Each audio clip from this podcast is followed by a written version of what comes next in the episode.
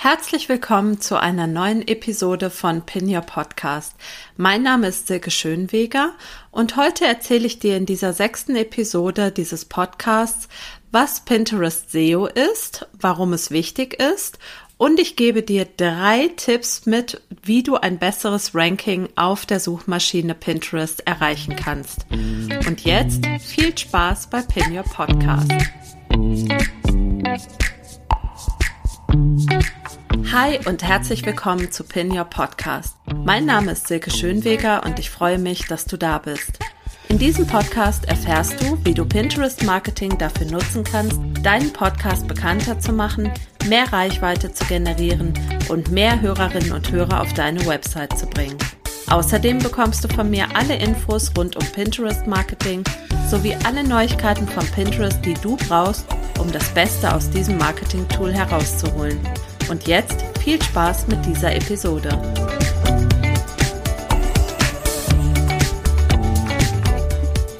Ja, first things first. Was ist Pinterest SEO und warum ist es überhaupt wichtig? Ich habe es bereits in den letzten Podcast-Episoden immer wieder erwähnt und ich werde auch nicht müde, es zu sagen. Pinterest ist eine visuelle Suchmaschine und Suchmaschinen funktionieren, das ist bei Google und YouTube ganz genauso, nach bestimmten Algorithmen. Der Begriff Pinterest SEO bezeichnet die Suchmaschinenoptimierung, also Search Engine Optimization für die Plattform Pinterest. Damit nämlich die Suchmaschine Pinterest richtig funktionieren kann, musst du sie strategisch mit Inhalten füllen. Du musst ihr also sagen, was für Inhalte du mit deinem Podcast oder mit deinen anderen Content-Formaten auf Pinterest bereitstellst. Denn nur wenn du ihr sagst, Achtung, ich habe diesen und diesen Content zu diesen und diesen Themen, kann Pinterest als Suchmaschine verstehen, was du an Content bereitstellst. Und ähm, wichtig dafür ist natürlich auch, dass du deine Podcast-Episoden bestmöglich auf deiner Website einbindest und darstellst. Warum das so wichtig ist und wie das im Detail funktioniert, erfährst du in einer der nächsten Episoden. Hier kümmern wir uns jetzt erstmal tatsächlich darum, wie funktioniert das mit der Suchmaschinenoptimierung auf Pinterest. Es gibt einige Faktoren, die das Ranking deiner Inhalte auf Pinterest beeinflussen.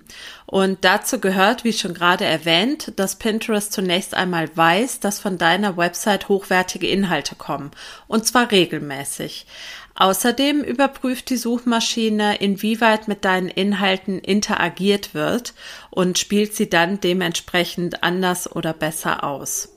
Wichtig ist, damit Pinterest erkennen kann, dass es sich bei dir um einen aktiven und auch vertrauenswürdigen Content Creator äh, handelt. Also so werden die Ersteller oder die Nutzer, die professionellen Nutzer von Pinterest genannt, sind vor allen Dingen zwei Punkte. Und zwar zunächst einmal, dass du ein Unternehmensprofil erstellst und deine Website verifizierst. Wie du ein Unternehmensprofil für deinen Podcast erstellst, hast du ja in der letzten Podcast-Episode in der 05er erfahren. Die verlinke ich dir auch gerne nochmal in den Show Notes. Und ähm, da habe ich dir auch beschrieben, wie du deine Website verifizieren kannst. Wichtig ist, dass du diese Verifizierung deiner Website vornimmst, damit zwischen deiner Website und Pinterest eine Verbindung hergestellt werden kann. Und deine Website zu verifizieren ist eben nur möglich, wenn du ein Unternehmensprofil, also ein sogenanntes Pinterest Business Profil oder einen Pinterest Business Account hast. Und ähm, das ist sowieso sinnvoll, den zu haben. Da habe ich auch in der letzten Podcast-Episode drüber gesprochen, weil du dadurch noch weitere Vorteile hast. Du kannst zum Beispiel Rich Pins validieren, Dazu kommen wir gleich noch. Du kannst auf die Analytics zugreifen. Du kannst also genau schauen, welche Pins performen gut, welche Pinwände funktionieren gut. Und ähm, du kannst auch Anzeigen schalten auf Pinterest. Aber das ist nochmal ein Thema für später. Genau. Also wichtig ist auf der einen Seite, dass du dir ein Unternehmensprofil erstellst und deine Website verifizierst und du solltest zum anderen auch die Rich Pins aktivieren. Auch darüber habe ich schon in der letzten Podcast-Episode gesprochen, deshalb hier nur ganz kurz. Rich Pins sind Pins, die mit Metadaten von deiner Website angereichert sind. Das ist also in der Regel der Text, den du zum Beispiel bei deinem SEO-Plugin eingibst. Und mit der Aktivierung der Rich Pins überprüfst du einmal, ob Pinterest diese Metadaten eben von deiner Webseite abrufen kann. Und wenn das klappt, dann macht Pinterest das in Zukunft für alle weiteren Podcast-Episoden oder Blogartikel selber, also automatisch. Wichtig ist eben, dass du diese Metadaten ganz zuverlässig und fleißig eingibst, ähm, wenn du eben neue Blogartikel einstellst oder Podcast-Episoden einstellst. Also bitte nicht vergessen, ist ganz wichtig, damit diese Metadaten eben von Pinterest gezogen werden können oder eben auch von Google. Ähm, denn nur so, also Stichwort On-Page SEO, nur so können diese Suchmaschinen eben ja deine Inhalte korrekt einordnen. Der weitere Punkt, damit das mit dem Pinterest SEO gut funktioniert, sind die Keywords. Die Keywords sind das A und O auf Pinterest. Die Keywords sind das A und O auf jeder Plattform, die eine Suchmaschine ist. Niemand käme auf die Idee zu sagen, SEO oder Suchmaschinenoptimierung wäre nicht wichtig für Google. Ja, und bei Pinterest ist es ganz genauso, denn nur wenn du auf Pinterest eine ausführliche Keyword-Recherche machst, also auf Pinterest suchst, welche Begriffe nutzen die Nutzer auf Pinterest, um Inhalte zu finden, weißt du, welche Suchbegriffe du für deinen Content benutzen solltest, damit dein Content auch gefunden werden kann. Wie diese Keyword-Recherche ganz genau auf Pinterest funktioniert, habe ich ganz ausführlich in dem Pinterest SEO Guide beschrieben. Den verlinke ich dir auch in den Show Notes. Aber nochmal ganz kurz die Kurzfassung, wie eine Keyword-Recherche funktioniert. Es gibt grundsätzlich drei verschiedene Arten der Keyword-Recherche. Das ist zum einen das Auto-Suggest. Das funktioniert so ähnlich wie auf Google, wenn du einen Suchbegriff eingibst, zum Beispiel sagen wir mal Schokoladenkuchen, dann ähm, ergänzt er dieses Wort schon automatisch, also mit Suggestions, mit Vorschlägen, wie es weitergehen könnte. Und das ist auf Pinterest genauso. Also du gibst einen Suchbegriff ein und schaust mal, ob und was er dir vorschlägt und notierst dir das. Die zweite Möglichkeit, das ist meine Lieblings Möglichkeit der Keyword-Recherche auf Pinterest ist die sogenannte Guided Search, die geführte Suche. Wenn du einen Suchbegriff auf Pinterest eingibst und du drückst Enter und du hast ähm, ein gutes Keyword, einen guten Suchbegriff eingegeben, dann erscheinen unter dieser Suchleiste sogenannte Kacheln. Und diese Kacheln beinhalten auch Text und zusammengesetzt mit dem Suchbegriff, den du eingegeben hast, ergibt das sogenannte Longtail Keywords, also lange zusammengesetzte Keywords. Und je weiter links diese Kacheln sind oder der Text auf den Kacheln, desto stärker ist das Keyword und die Stärke nimmt eben nach rechts hin ab da solltest du auch unbedingt dann nochmal auf die einzelnen Kacheln klicken, denn auch darunter können sich wiederum Kacheln verbergen, so dass du also eine ganz detaillierte und tiefgehende Keyword-Recherche machen kannst und auch solltest. Ja, das ist ganz, ganz wichtig. Die dritte Möglichkeit, von der ich dir aber für den Anfang abraten würde, weil sie unglaublich zeitintensiv und aufwendig ist, ist die sogenannte alphabetische Suche oder ABC-Suche. Bei dieser Suche gibst du den Suchbegriff in die Suchleiste ein, plus A, wartest, was kommt, plus B, wartest, was kommt. Und das ist einfach unglaublich aufwendig und deswegen solltest und kannst du sie auch zunächst vernachlässigen. Es reicht für den Anfang vollkommen aus, wenn du ausführliche Keyword-Recherchen mit der Möglichkeit des Auto-Suggest und der Guided Search machst. So, jetzt hast du deine Keywords gefunden und jetzt ist die Frage, wo du sie für ein besseres Ranking auf Pinterest überall einsetzen solltest. Als Faustformel kann ich dir mit an die Hand geben, du solltest Keywords immer da einsetzen, wo du selber Text eingeben kannst auf Pinterest. Ja, das heißt, es gibt eigentlich keinen Ort, wo Keywords völlig uninteressant sind. Ähm, du solltest auf jeden Fall dabei anfangen, dass du zunächst dein Pinterest Business Profil, deinen Business Account optimierst. Das heißt, du versuchst die wirklich stärksten Keywords in deinem Profilnamen und in deiner Profilbeschreibung einzugeben oder ähm, unterzubringen. Das nächste ist natürlich, dass du die Titel der Pinwände nach deinen stärksten Keywords benennst.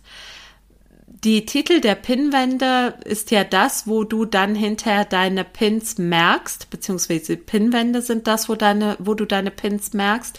Und natürlich sollten die Titel der Pinwände quasi eine Vorausschau deiner Inhalte sein.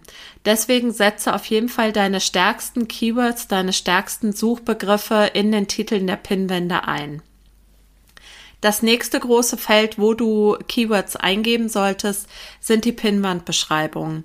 Hier hast du 500 Zeichen Platz und das bedeutet, du solltest dort unbedingt mehrere Keywords unterbringen.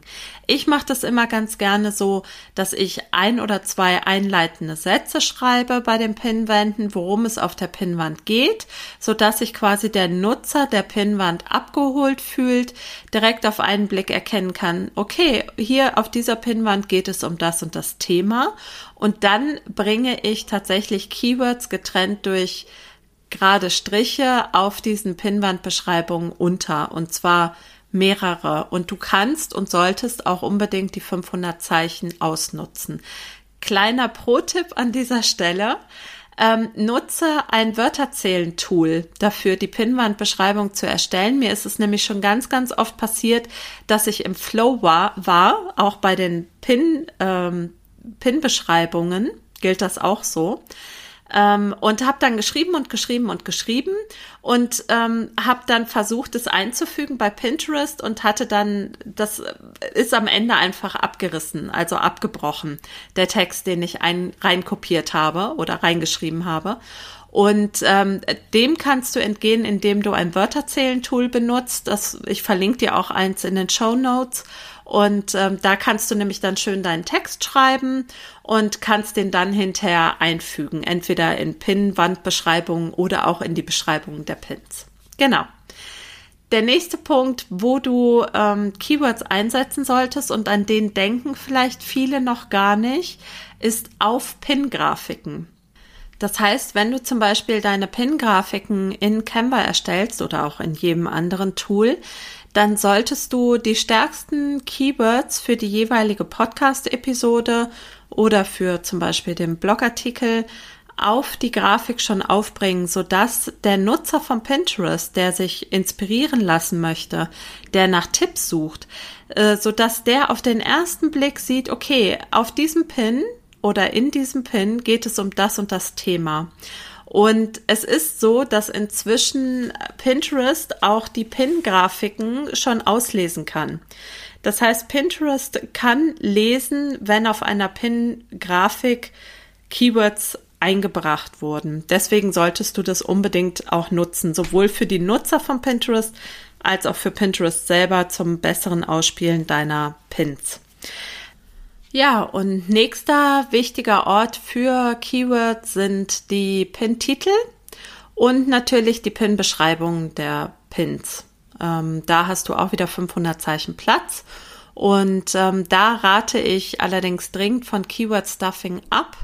Zumindest aktuell ist das keine gute Idee. Da solltest du dir lieber einen schönen, ja, schönen Text ausdenken, der schon mit Keywords oder mit Suchbegriffen gespickt ist. Aber du solltest es zumindestens der Zeit ist das meine Empfehlung vermeiden, ein Keyword an das nächste zu reihen.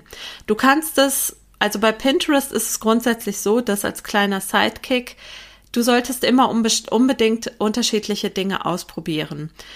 Selbst wenn du heute eine Empfehlung hörst, mach es besser so oder mach es besser so, heißt das nicht, dass ähm, das bei dir A funktioniert und B, dass sich das nicht morgen oder übermorgen wieder ändert.